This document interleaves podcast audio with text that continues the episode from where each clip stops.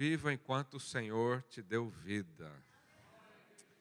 Não deixe nada tirar isso, a sua vida, a sua comunhão, a sua alegria né, de viver com o Senhor, em nome de Jesus. Vamos orar então, mais uma vez. Peça ao Senhor que te dê revelação da palavra.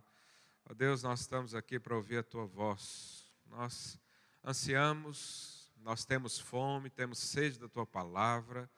Ó Deus, queremos ser transformados de glória em glória. Nós abrimos o nosso entendimento, damos permissão ao Espírito para falar no nosso íntimo, para mostrar, ó Deus, a tua palavra, as tuas verdades, as tuas veredas, em nome de Jesus. Queremos receber do Senhor nessa manhã. Quem crê, diga amém. Aleluia.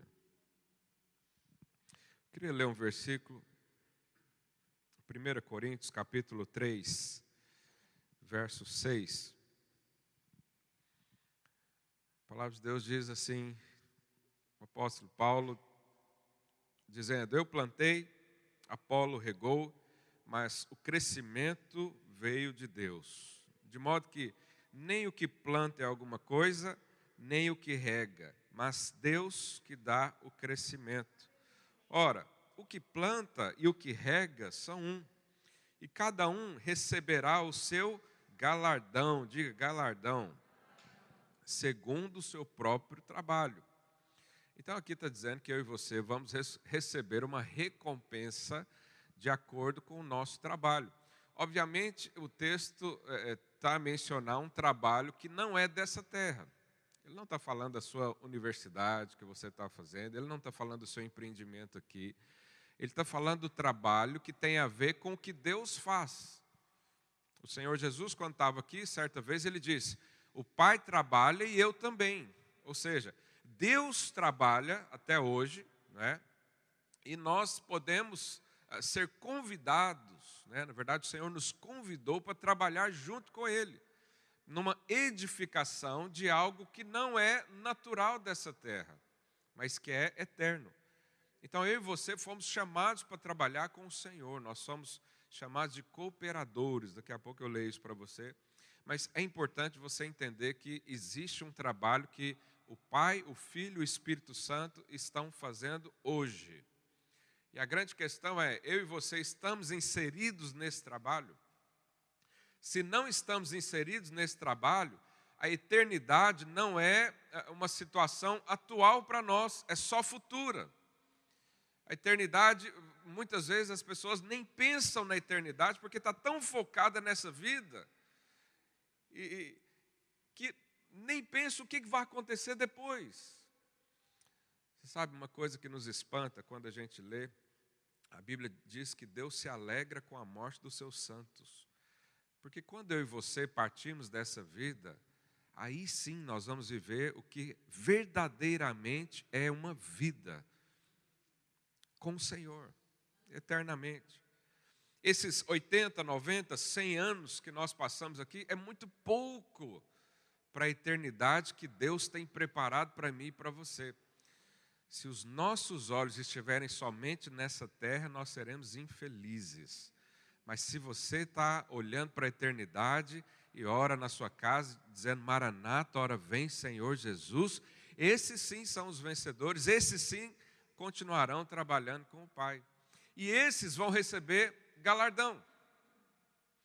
Ora, se eu e você uh, não sabemos nem qual é o trabalho que pode ser feito junto com Deus, qual será o galardão que eu e você vamos receber naquele dia? Ah, você, Darcia, foi uma ótima filha. Você tirou o curso de direito. Então recebe aqui o galardão. Será que vai receber isso? Não porque o curso de direito não tem nada a ver com Deus, é só dessa terra. É uma profissão que a sociedade criou. Né? Então, qual que é o trabalho que nós vamos receber? Galardão, recompensa.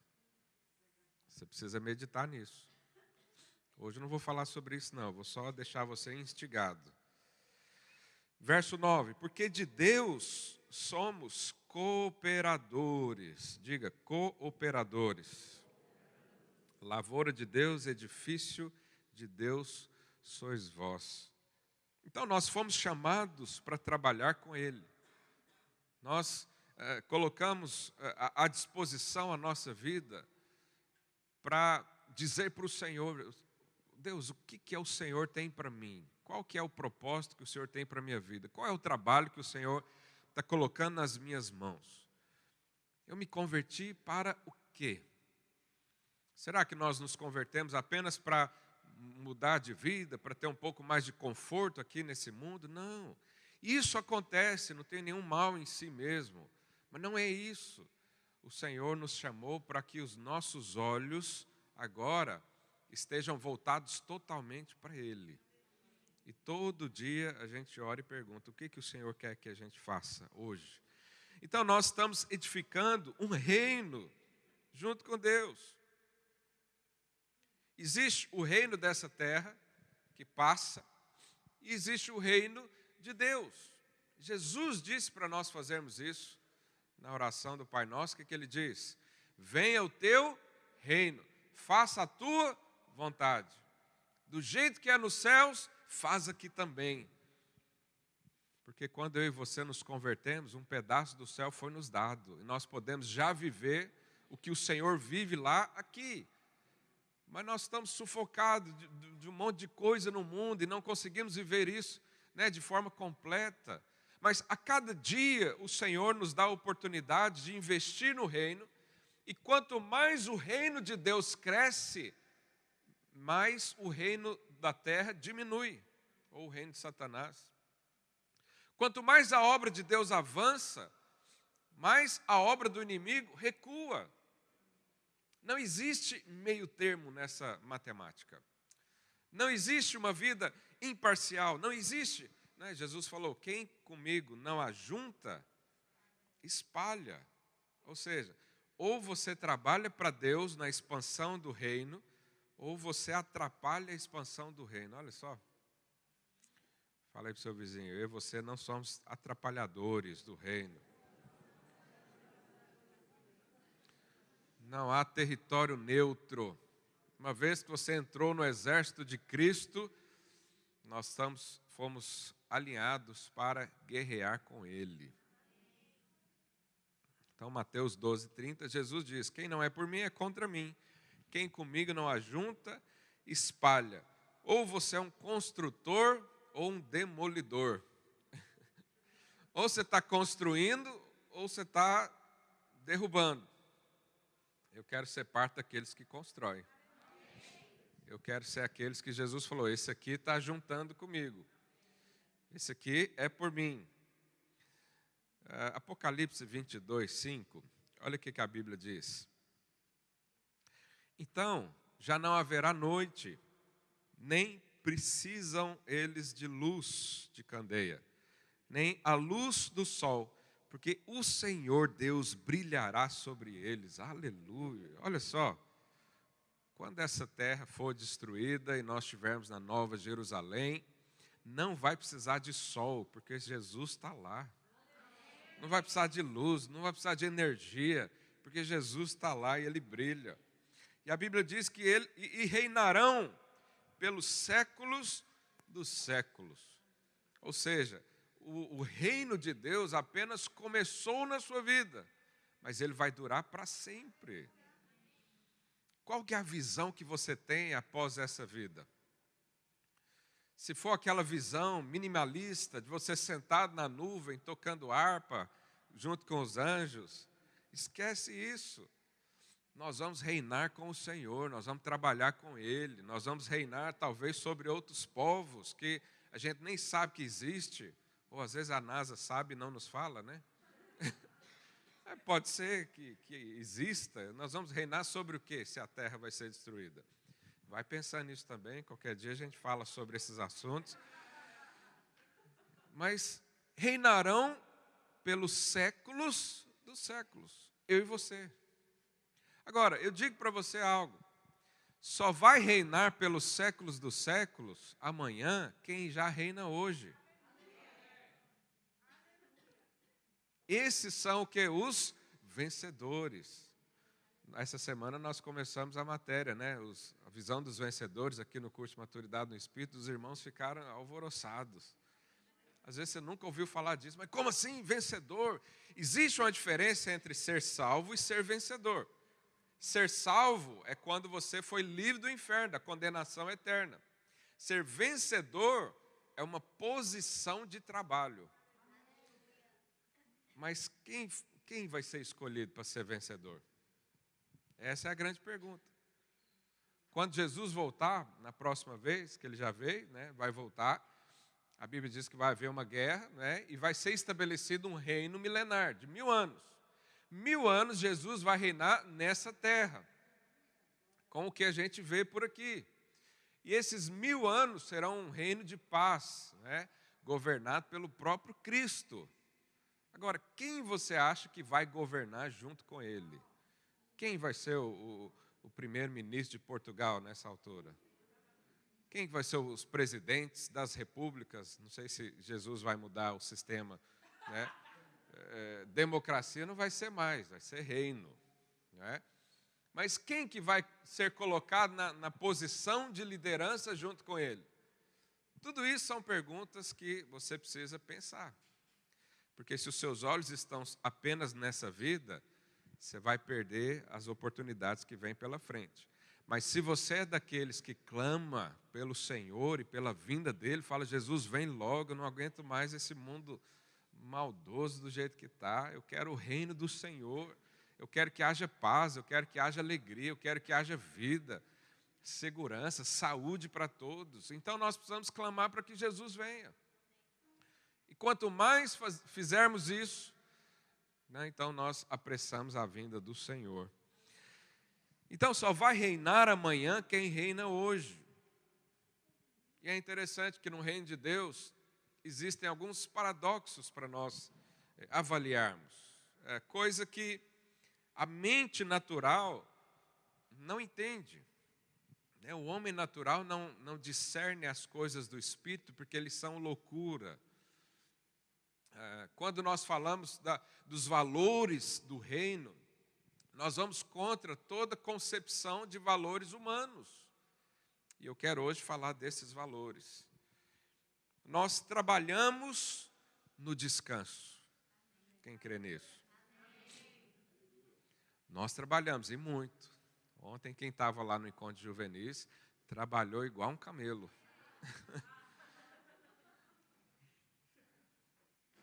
Nós caminhamos quando estamos parados e posicionados no Senhor. Isso é um paradoxo, mas como é que avança se você está ali parado, descansando no Senhor? Pois é, o Senhor é por nós, a força é dele. Nós recebemos quando damos. Não é isso que Jesus falou? Melhor é dar do que receber. Mas no mundo é totalmente o contrário. Melhor é reter, não dar o seu para ninguém. Porque se você deve, você fica sem. E o mundo até pensa que Deus também é assim. Deus só tem um pacotinho de pipoca. Se ele der para um, o outro fica sem. Não conhecem o Deus ilimitado que nós servimos. Quanto mais você dá, mais você recebe. A Bíblia diz também que os exaltados serão humilhados e os humilhados serão exaltados. Onde que no mundo você vai aprender sobre isso? Não, se humilha diante do Senhor que você será exaltado. Isso é um valor do reino. Mas no mundo é o contrário, não deixa ninguém pisar em você, não deixa ninguém falar grosso com você. Não permita tal coisa, não deixe outra coisa. Porque os valores desse reino são totalmente diferentes do Senhor. No reino de Deus, quanto mais é, comemos, mais temos fome. Quanto mais experimentamos de Cristo, mais queremos dele ainda. Mas aqui, quando você vai num churrasco e enche a pança, né, você não quer ver mais nada. Você fica totalmente satisfeito, mas é impossível ficar totalmente satisfeito com Jesus, porque cada experiência você já enxerga outra e deseja outra. Quem carrega a cruz tem um jugo suave. Olha que coisa, que paradoxo. É, quem carrega a cruz tem um jugo suave. Quantos aqui creem no Senhor? Aleluia. Então, se nós servimos a um Deus que tem um reino próprio, As leis são de outro mundo. Não podemos compreender isso com a nossa mente. Por isso é necessário saber o seguinte: será que você está inserido nesse reino? Será que você está trabalhando com o Senhor? Hoje a palavra é um pouco advertiva também, no sentido de é, fazer uma avaliação: será que eu estou trabalhando com Deus? Será que esse galardão aí, quando for contado, meu nome vai estar lá? Agora, existem algumas características, eu quero falar pelo menos três, três características de um homem ou uma mulher que é usado por Deus. Deus pode usar essa pessoa, Deus pode contar com o trabalho dela. Deus pode colocar ela numa posição de governo. Por quê? Porque ela tem os valores do reino. E a primeira delas é o homem que Deus usa é fraco. Diga, fraco. Lembra que eu falei do paradoxo do reino? Então, vamos falar um pouco sobre isso. 2 Coríntios 12, verso 7. E para que não me ensoberbecesse com a grandeza das revelações, foi-me posto um espinho na carne, mensageiro de Satanás, para me esbofetear, a fim de que não me exalte. Por causa disso, três vezes pedi ao Senhor que o afastasse de mim. Aqui o apóstolo Paulo diz que ele tem um espinho na carne. Isso aí também é uma discussão sem fim uh, do que, que é esse espinho da carne, uma vez que a Bíblia não, não diz. Né? E ele diz que orou três vezes para o Senhor: Senhor, tira esse espinho na carne, né? tira essa pessoa, ou essa situação, ou, ou essa crise, ou esse sentimento. A gente não sabe bem o que é. Uh, e olha o que, que o Senhor respondeu para ele. Então ele me disse, verso 9: A minha graça te basta. Diga, a graça de Deus me basta. Porque o poder se aperfeiçoa na fraqueza. De boa vontade, pois, mas me gloriarei nas fraquezas, para que sobre mim repouse o poder de Cristo. Verso 10: Pelo que sinto prazer nas fraquezas, nas injúrias, nas necessidades, nas perseguições, nas angústias, por amor de Cristo. Porque quando sou fraco, diga, quando sou fraco, então é que sou forte. Então, o apóstolo Paulo está dizendo que o poder de Deus se aperfeiçoa na fraqueza. E que quando ele é fraco, quando ele está fraco, então é que ele é forte. Porque isso é um valor do reino de Deus. Obviamente, não estamos falando aqui de fraqueza, qualquer tipo de fraqueza. Será que a fraqueza da carne, a fraqueza de quem cai no pecado, por exemplo, ou a fraqueza daqueles que são inconstantes e não conseguem ter uma identidade firmada, ele não está falando sobre isso é uma, uma fraqueza de sentimentos. Porque a fraqueza do pecado, na verdade, é muita força. Eu vou te explicar o porquê. Tem que ser muito forte, por exemplo, para guardar ressentimentos. Você já viu aquela pessoa que guarda o ressentimento desde 1987? Ele guarda o ressentimento. Quando você conversa e ele fala e ele guarda também aquele espírito de vingança. Ele fala: um dia aquela pessoa vai ver comigo, vai sofrer na minha mão. Tem que ser muito forte para aguentar isso. Tem que ser muito forte para uh, uh, ficar sustentando esse monte de sentimento terrível dentro do seu coração. Tem que ter muito foco, tem que ter muita determinação para lembrar sempre né, do, do agravo, da, do que aconteceu. Tem que ter uma força de vontade enorme para você esperar e planejar o dia da sua vingança.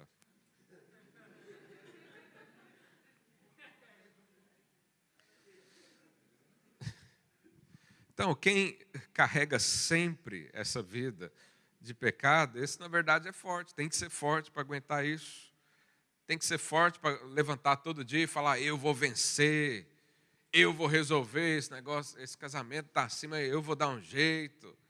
Tem que ser muito forte para fazer isso. Quem é o fraco, segundo Deus? É aquele que não suporta passar um dia irado.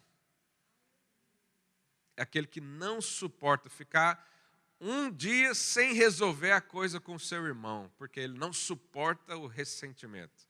Ele é fraco. Ele não suporta o clima pesado. Ele é fraco. Ele não suporta passar tempo sem resolver uma situação. Esse é fraco. Ele procura se reconciliar o mais rápido possível. Por quê? Porque é fraco. Esse fraco é o que é o cheio do Espírito. É preciso ser muito forte para aguentar a pressão, a depressão, é preciso ser muito forte para sustentar o mau humor diário. Eu falei disso nos últimos dois domingos, né? As irritações, os pesos na alma. É preciso ser muito forte para viver uma vida triste. Alguns suportam a culpa por anos, esses são fortes. Mas o fraco é aquele que reconhece o pecado, rapidamente busca refúgio no sangue do Cordeiro rapidamente busca Deus quando algo vai mal e fala: Deus, eu não quero essa vida para mim, eu quero ser feliz. Eu não quero ser mal-humorado, eu entrego os pontos. O que, tem que fazer? Tem que confessar o pecado. Então ele vai lá e é rápido em confessar o pecado. O que mais? Tem que reconciliar, ele é rápido em reconciliar. Tem que buscar o Espírito Santo, ele é rápido para participar de todas as reuniões que fazemos aqui na igreja ele é sempre rápido para resolver as coisas, por quê? Porque ele não suporta, ele é fraco. E esse fraco é o que é cheio do Espírito. O fraco não tolera a sensação de estar distante de Deus. Ele não tolera algo acontecer que ah, o impeça de desfrutar da vida do Senhor. Esse fraco, para Deus, é forte. Mas o forte trabalha para Deus sem unção. O forte fica anos e anos na força do seu braço, sem depender do Espírito. A gente vê muitos pastores né, trabalhando assim, e eles ainda usam textos bíblicos e diz: o zelo da casa de Deus me consumirá. Não, o que está consumindo não é o zelo da casa de Deus, é o seu braço, é a sua força, é o seu empenho, não tem nada do Espírito Santo aí. Só tem uma vontade humana, só tem um, um sacrifício humano, só tem um, um desprender natural. Isso não é zelo, é carne. Como que a gente sabe disso? Quando não há frutos evidentes. Jesus falou lá em João 15, 5: Eu sou a videira, vós os ramos, quem permanece em mim e eu nele, esse dá muito fruto, porque sem mim nada podeis fazer. Quem é fraco, ele fala isso todos os dias para si mesmo. Ele fala: sem Jesus eu não posso fazer nada. Sou totalmente dependente dele. Sou incapaz por mim mesmo. A minha força não me leva nem na esquina. Eu preciso do Senhor Jesus. Esse é o fraco. Esse é o que Deus pode usar. Então, é triste ver pessoas edificando ou dizendo que edificam a obra de Deus como se elas estivessem empurrando um carro numa ladeira acima. Porque falta ali o motor. O motor é a voz do Espírito Santo que liga e você sobe qualquer coisa. Quanto mais rápido eu chegar ao fundo do poço da minha alma, do meu esforço próprio, mais rápido eu vou gritar por socorro. E quem grita por socorro recebe a ajuda do Senhor. Será que você já esgotou suas forças aí naturais? Você esgotou já todos os recursos da sua alma? Ou você ainda é forte? Ou você ainda é aquela pessoa que tem uma força de vontade e tudo pode, porque você ouviu alguém dizer que se um conseguiu, você consegue também, e você não aceita, e você não aceita ajuda, alguém vem te ajudar, você fala: Não, eu preciso fazer sozinho, eu preciso ter esse gostinho de ser premiado. Esse é o forte. Mas essa força, para Deus, só atrapalha. Lembra da história de Jacó, que lutou com o anjo? O que, que o anjo fez com ele? Desconjuntou a sua coxa. Ou seja, tirou essa força.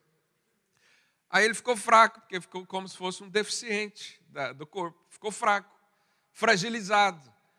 Agora sim, Deus pode fazer alguma coisa através de você. Então, nós só conseguimos ter fé em Cristo depois que nós perdemos a fé em nós mesmos. Depois que você olha para você e não enxerga mais nada, aí é que o Senhor pode fazer alguma coisa. Aí é que você começa a expressar realmente a vida cristã. Aí é que a parceria entre eu e Deus começa a funcionar. Enquanto é a minha força, Deus não pode fazer nada. Porque a obra tem que ser feita por Deus. E a glória também será dada a Ele. Só a Ele. Então desista de uma vida sem a direção do Espírito Santo.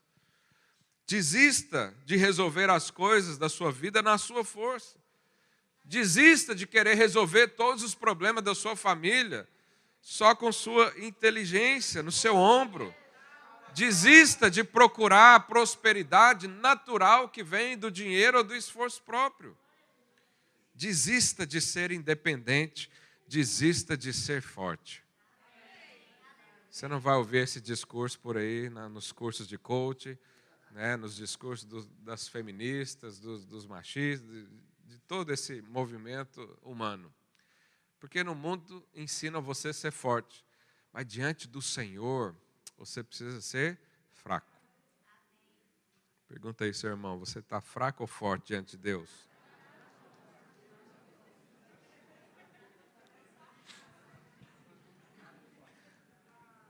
Se você diante do Senhor entende que é fraco, você vai ficar o tempo todo dependente dele. Olha que vida maravilhosa. Não faço nada sem o Espírito, não faço nada sem Jesus. E aí todos os problemas que eram problemas até então eh, se tornam caminhos. Eu vou te dar um exemplo meu. Eu tenho muita dificuldade de, de memorizar as coisas, de lembrar, eu esqueço. Então eu saio do meu quarto para ir na cozinha. Quando eu chego lá, eu esqueci por que, que eu fui na cozinha. Isso acontece com vocês? Mas comigo desde cedo. Né? Às vezes depois dos 50, 60 também, né? Normal. Mas comigo, eu estou jovem ainda. E tem dificuldades. E aí, esses dias, eu fui num congresso para pastores e líderes aqui em Portugal.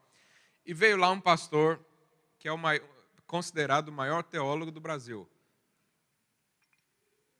O nome dele é Hernandes Dias Lopes, é um presbiteriano.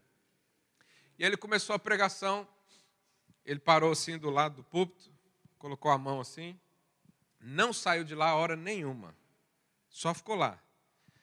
E ele não usava, ele não lia a Bíblia na pregação. Ele falava a Bíblia.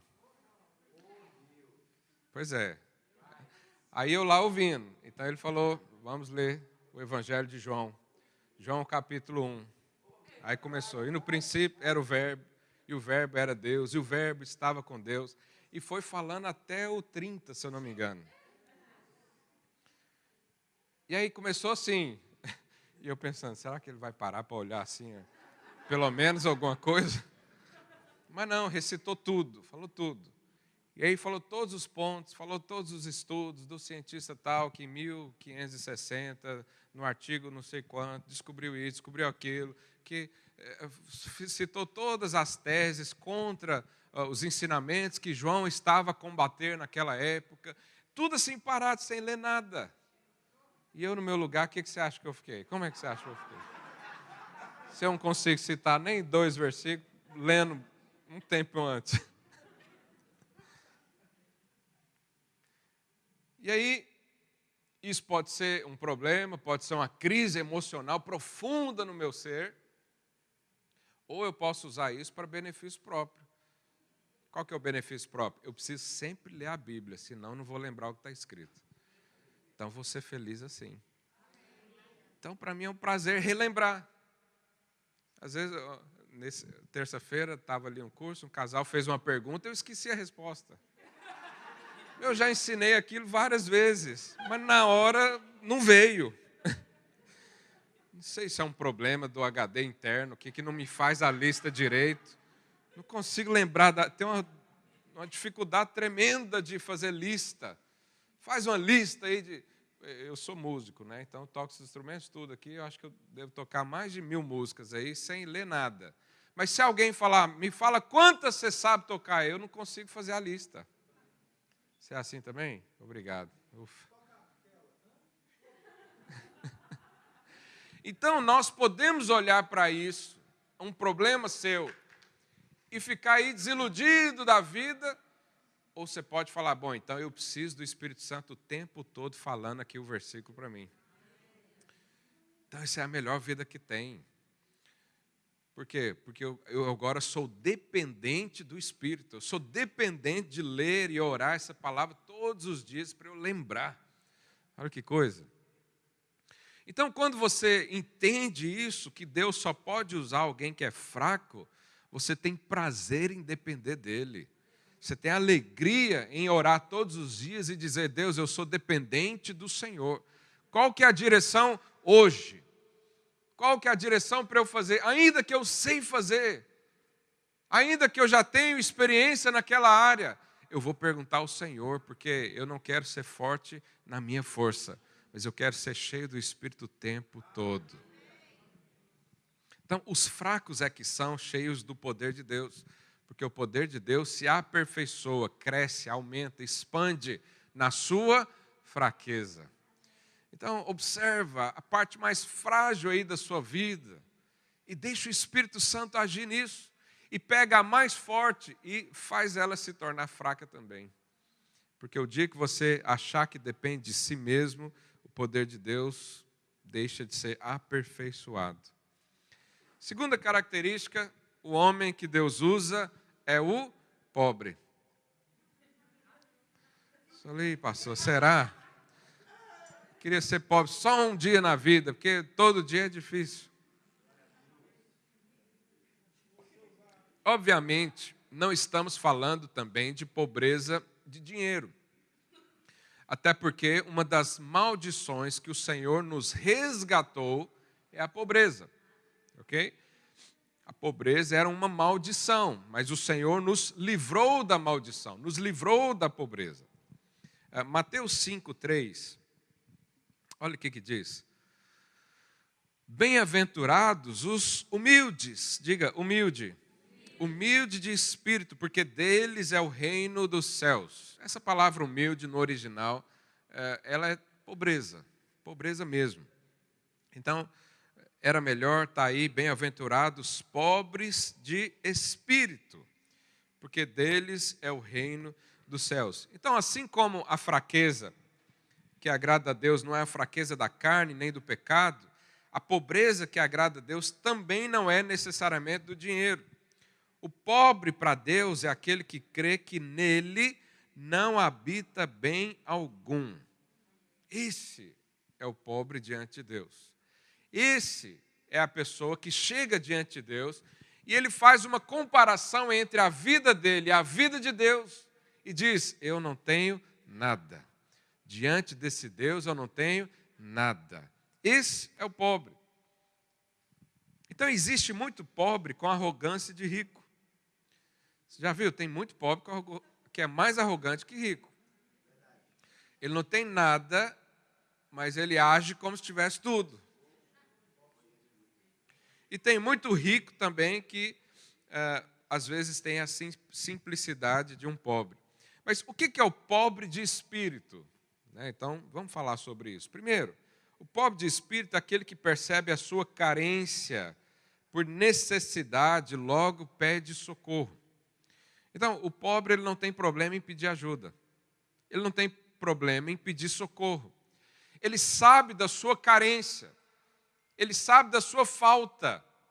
Mas quem é arrogante, sendo pobre ou rico, ele nunca reconhece que precisa de ajuda.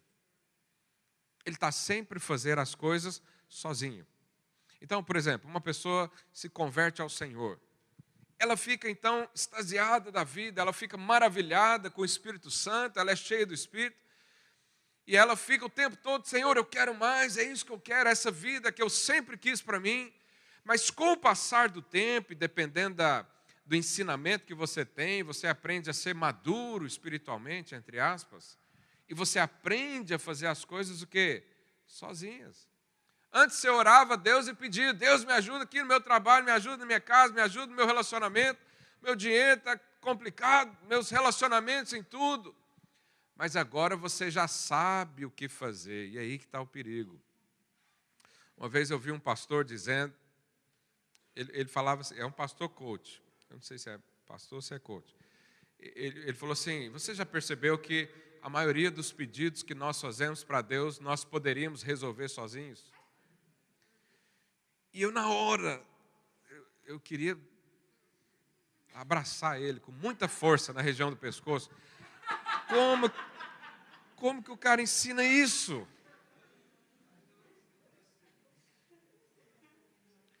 ele está na contramão do, do povo de espírito. Ele está ensinando que a pessoa agora não precisa mais ouvir o espírito.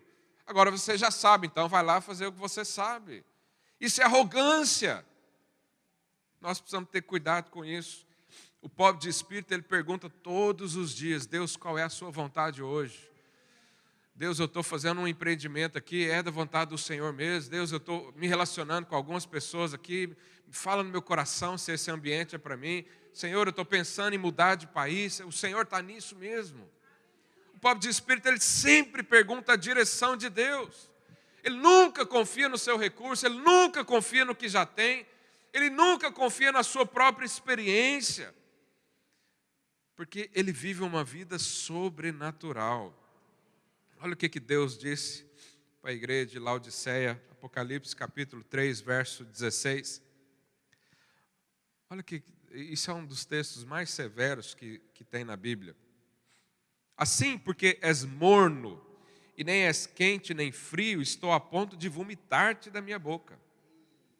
Isso aqui é Deus falando para a igreja. Vocês não desfrutam nem das coisas do mundo e nem das coisas do Espírito. É morno. Pois dizes, aí olha o que, que eles dizem. Estou rico e abastado e não preciso de coisa alguma. Olha aqui. Eu estou rico, estou abastado. Quer dizer, eu tenho tudo que eu preciso. Eu não preciso de ajuda de ninguém. Eu não preciso que ninguém me fale o que eu tenho que fazer ou não. Eu já sou um pai de família. Eu não preciso ficar ouvindo. Eu não preciso ir num discipulado para saber, para um outro líder lá, ficar cutucando a minha vida e falando o que eu tenho que fazer ou não. E aí Deus diz para eles: e nem sabes que tu és infeliz, sim, miserável, pobre, cego e nu. É o arrogante. Esse texto é bem severo. Essas pessoas se julgavam ser ricas, mas eram que pobres. Por isso nós precisamos diante do Senhor nos tornar pobre, para que ele nos enriqueça para que Ele nos dê a sabedoria do alto, para que Ele nos dê o recurso do alto, para que Ele nos dê o entendimento do alto, as revelações do reino do Senhor, é aí que a gente recebe. Mas o pobre também reconhece a sua dependência dos outros, ele nunca é individualista. Você já viu, o pobre mora tudo família, tudo perto, né? o tio aqui atrás, o vizinho, o vizinho é o avô, o primo alugou, um, fez um, construiu lá no Brasil, a gente fala barracão, ou edícula para os mais, né? puxadinho para os menos. Aí faz lá e, e amontou aquele tudo de gente. E é uma festa toda, toda semana tem festa lá, porque não precisa chamar ninguém, está tudo ali. É interessante que eu fui em São Paulo agora em em agosto, resolver umas coisas e fui num cartório lá no centro de São Paulo. São Paulo é uma das cidades maiores do mundo, os irmãos sabem. 23 milhões de pessoas estão ali, tudo junto. E aí, lá na Praça da Sé, que é o centro, moram ali centenas de moradores de rua. Centenas. É, é uma coisa. E eu parei o carro no estacionamento, o pessoal foi pegar o carro lá e eu estava parado bem em frente a essa praça. e observando. Né? Eu sou observador, paro, fico olhando as coisas. E como esse povo dava gargalhada e vivia. E um dava um negócio para o outro, eu não sei o que, que eles estavam distribuindo, se era eh, droga, se era dinheiro, se era comida, não sei. Eu só sei que ali não tinha nada exclusivamente de ninguém. Tudo é de todo mundo. E isso é uma característica de quem sabe que precisa viver junto. Mas o rico, cada vez fica mais rico, ele fica mais distante das pessoas. Então ele quer construir a casa dele lá em cima do monte. Porque só quem tem carro vai lá. E ninguém vai, na verdade. É a vida dos ricos, se você observar esses ricos e famosos por aí, eles têm uma vida solitária. E, e a felicidade ali é só uma capa, porque na casa deles só está eles lá. Eles têm aquelas casas imensas e, e só tem uma pessoa morando. O pobre tem uma casa desse tamanho aqui, tem cinco dormindo no mesmo.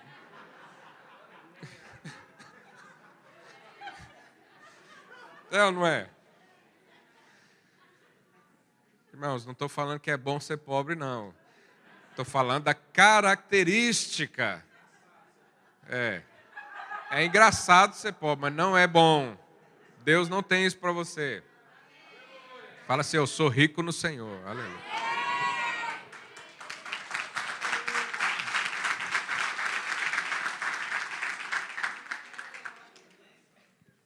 Você pode ser pobre por um tempo, mas até o Senhor encaixar você na prosperidade divina, que é uma promessa. É uma promessa. Talvez domingo que vem eu fale sobre isso. Mas como é que nós vamos ser uma igreja viva sem dependermos uns dos outros? Não é possível. Não é possível edificar o reino de Deus com individualismo. Não é preciso edificar o reino, não é, é possível edificar o reino de Deus cada um no teletrabalho na sua casa. Isso não funciona. Porque o reino de Deus, nós estamos todos juntos, um dependendo do outro. Se o irmão aqui não funcionar, eu também não funciono. Nós somos um corpo inteiro. Às vezes você olha para o dedinho e você fala, ah, mas esse dedinho não serve para quase nada. Então chuta ele na quina da porta. Todo o corpo vai perceber que ele está lá, que ele é importante. né? nós vivemos assim. Então, só esse pode ser usado por Deus. E volta a dizer: não há virtude nenhuma na pobreza material, na fome, em passar necessidade. Isso não glorifica a Deus, isso não tem nada a ver com Deus.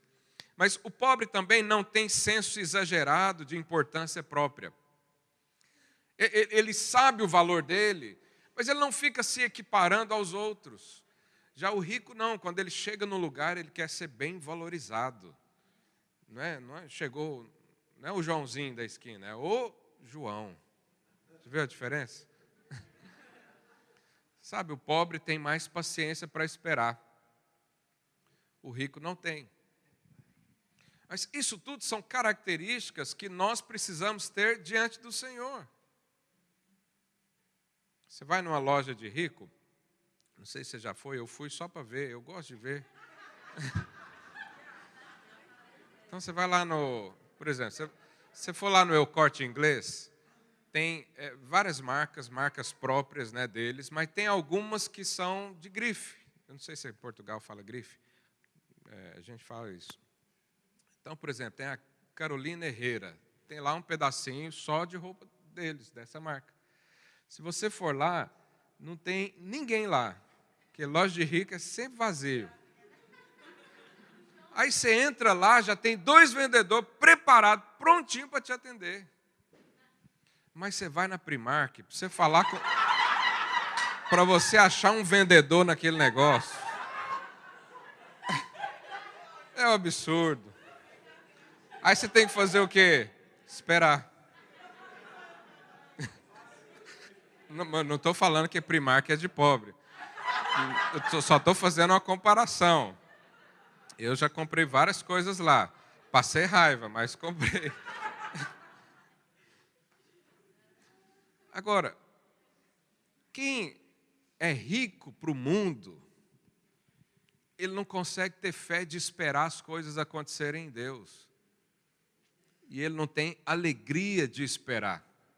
Você sabe, nós precisamos disso. Pastor, eu estou orando, mas o milagre não chegou. Então espera feliz, porque você tem um Deus que se preocupa com você. Esse senso exagerado que você precisa ser atendido o tempo todo, a qualquer momento, isso é terrível. Né, eu sempre falo para os casais que às vezes só tem um filho, eu falo, não cria um filho só não, tenha pelo menos dois. Porque um só vai ficar mal acostumado, porque quando ele chora já está lá, pelo menos dois para atender ele, o pai e a mãe. O vô, a tia, está todo mundo ali em volta do menino. Tem pelo menos dois, porque aí divide, né? Se um chama e você está ocupado, tem que esperar. Imagina lá em casa, tem que dar senha para os meninos. Você me chama a hora que esse aqui desocupar. Isso é uma benção. Os meninos crescem tudo paciente. Sabe dividir as coisas. Sabe que precisa de um do outro, porque eu falo, se você não deixar essa aqui brincar, você não brinca também. Aí divide tudo. Uma maravilha. Isso é quem o Senhor pode usar. Mas a característica principal do pobre é que ele tem pouco ou nada a perder. O pobre é o seguinte: você dá uma oportunidade para ele, você fala, ó, oh, tem que ir agora. Ele fala, estou pronto. Fala, não, você não vai pegar nada. Não, não tem nada, não. Então, vamos embora. No reino de Deus, às vezes o Senhor chama alguém para liderar uma célula. E a pessoa fala: Ah, mas se eu liderar a célula, eu vou ter que ir na reunião do discipulado, eu vou ter que visitar pessoas, eu vou ter que fazer isso, eu vou ter que fazer aquilo, eu vou perder muito. Pois é, tem que perder mesmo. Para servir a Deus tem que perder mesmo. Jesus falou: quem quiser ganhar sua vida, vai perder. Mas quem perder por minha causa, vai ganhar. Você perde aqui, mas ganha lá.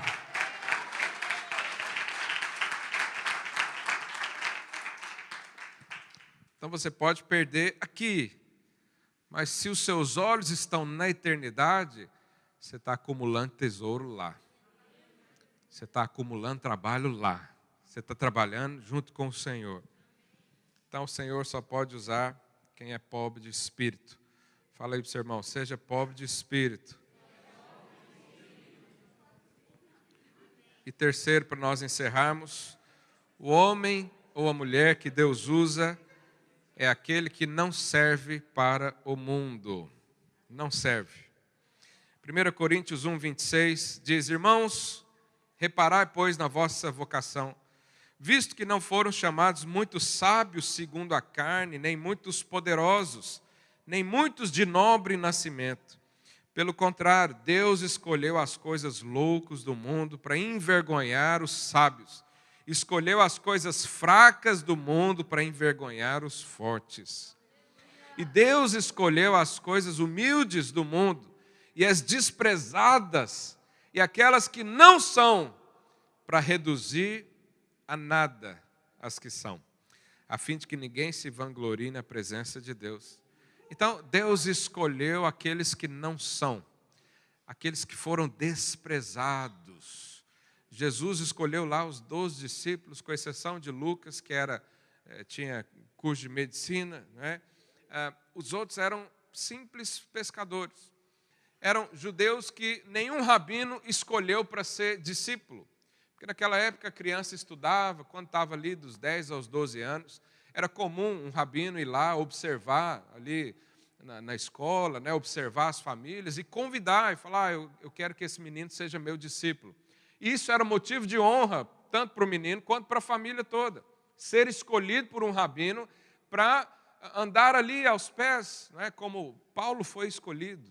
Né, ele andava ali com Gamaliel, um dos mestres, dos maiores mestres da época. Mas os discípulos de Jesus, ninguém escolheu, por isso é que eles foram ser pescadores, que eram provavelmente a profissão dos pais. Então ninguém escolheu, mas o Senhor escolheu. Às vezes você olha para a sua vida e fala, mas eu não tenho valor nenhum nesse mundo. Mas tem para o Senhor, porque Ele escolhe quem não é para se tornar depois. Ele escolhe quem é, é desprezível para o mundo, mas tem muito valor para o Senhor Jesus. Então, o mundo valoriza o forte, Deus valoriza o fraco, para que Cristo seja a força. No mundo, são valorizadas as pessoas que são geniosas, inteligentes, mas Deus valoriza aqueles que têm a mente de Cristo. Existe o teste de inteligência no mundo, mas existe no reino de Deus o teste de fé. No mundo valoriza dinheiro, riqueza, mas no reino de Deus, Cristo é a nossa riqueza, Ele é a nossa pérola de grande valor. O mundo valoriza os primeiros, os melhores, os que chegam à frente, mas Deus valoriza os últimos e coloca como primeiro, porque o Senhor nos enxergou. O mundo valoriza quem é famoso, quem é poderoso, quem tem muitos dezenas ou centenas e milhares de seguidores nas redes sociais, mas Deus valoriza aqueles que são ilustres desconhecidos. E esses um dia vão reinar sobre todos os outros. 2 Coríntios 4, 7 diz assim: Temos, porém, este tesouro pessoal do louvor pode subir. Esse tesouro em vasos de barro, para que a excelência do poder, diga, excelência do poder, seja de Deus e não de mim. O mundo valoriza coisas que são bonitas aos olhos. Então, se você vai a uma, uma floricultura, uma loja assim de, de de plantas, você vê aqueles vasos ornamentados, talhados à mão, feito ali por os melhores ah, artesãos da, da, da região, e aquilo é caro. Mas o Senhor valoriza um vaso de barro quebrado, porque o vaso de barro quebrado mostra o seu interior, e o nosso interior é Cristo. Então, quando o mundo diz que você não tem valor, o Senhor diz: É você que eu quero mesmo, porque você tem valor para mim. E nós, às vezes, somos escravos dos sentimentos e do, dos pensamentos alheios. Nós somos escravos do que o mundo pensa ou deixa de pensar sobre nós. E esquecemos o nosso verdadeiro valor. Sabe quanto você vale? Para o mundo você vale um salário mínimo, ou dois, ou três, ou quatro. Mas para Deus, você vale o sangue do filho dele. E sabe o que vai acontecer com essa arrogância toda do mundo? Vai se reduzir a nada. E a humildade do seu coração vai produzir reis e sacerdotes, tanto hoje quanto na eternidade. Então, se você é cheio de Cristo, o vaso precisa ser quebrado o ego precisa sair da sua vida. Esse sentimento de que você precisa ser alguma coisa e mostrar e ter um diploma para dizer que é alguém, isso tudo perde valor diante do Senhor. Porque você diz: Eu fui encontrado por Ele. Esses podem ser usados por Deus, aqueles que não têm valor para o mundo. Então, pouco importa o que, que o mundo pensa ao meu respeito. Eu quero saber o que, que Deus pensa. E eu sei que Ele está feliz, eu sei que Ele me chamou, eu sei que Ele me redimiu, eu sei que Ele perdoou os meus pecados, e eu sei também que Ele me chamou para ser um cooperador junto com Ele. Então falei para o seu vizinho: você não é qualquer um, não. Você é um homem ou mulher usado por Deus, escolhido por Deus. E qual vai ser o nosso futuro? Vamos receber galardão. Porque aqui está cheio de gente que é fraco, não aguentam passar um dia sem orar, não aguentam passar um, um momento sem ouvir aquela voz, aquela doce voz do Espírito. Está aqui também pessoas que são pobres, elas entenderam: não tenho nada em mim mesmo, eu não tenho nada para oferecer para o Senhor, pelo contrário, Ele é que me dá tudo que eu tenho.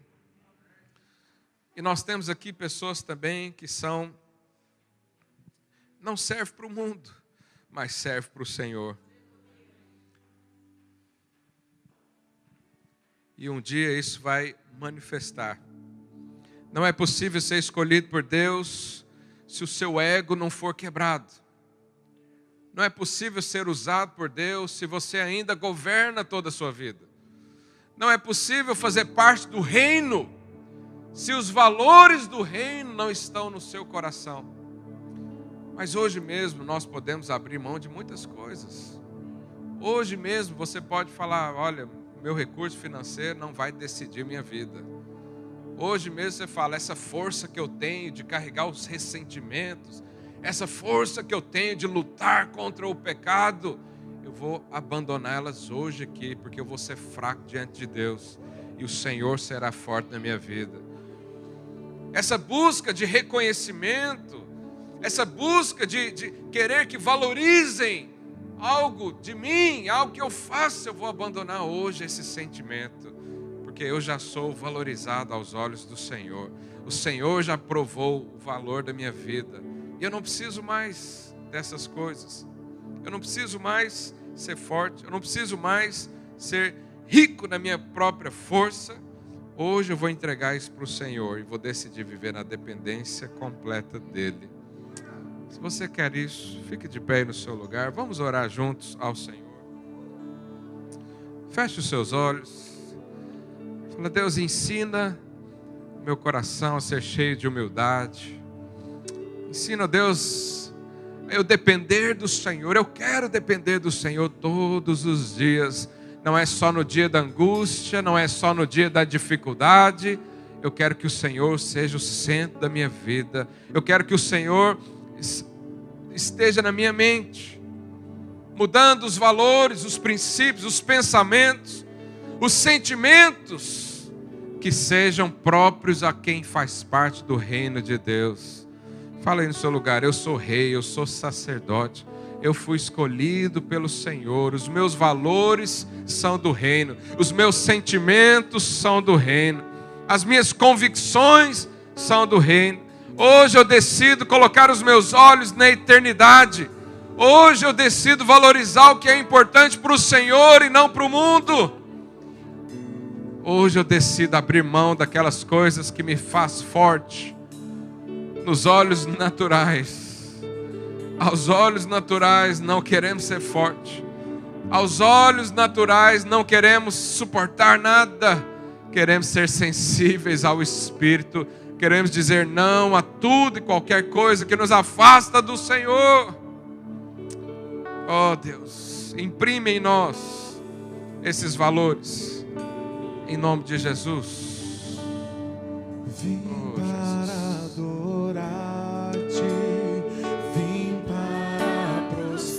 Deixa Cristo ser o centro.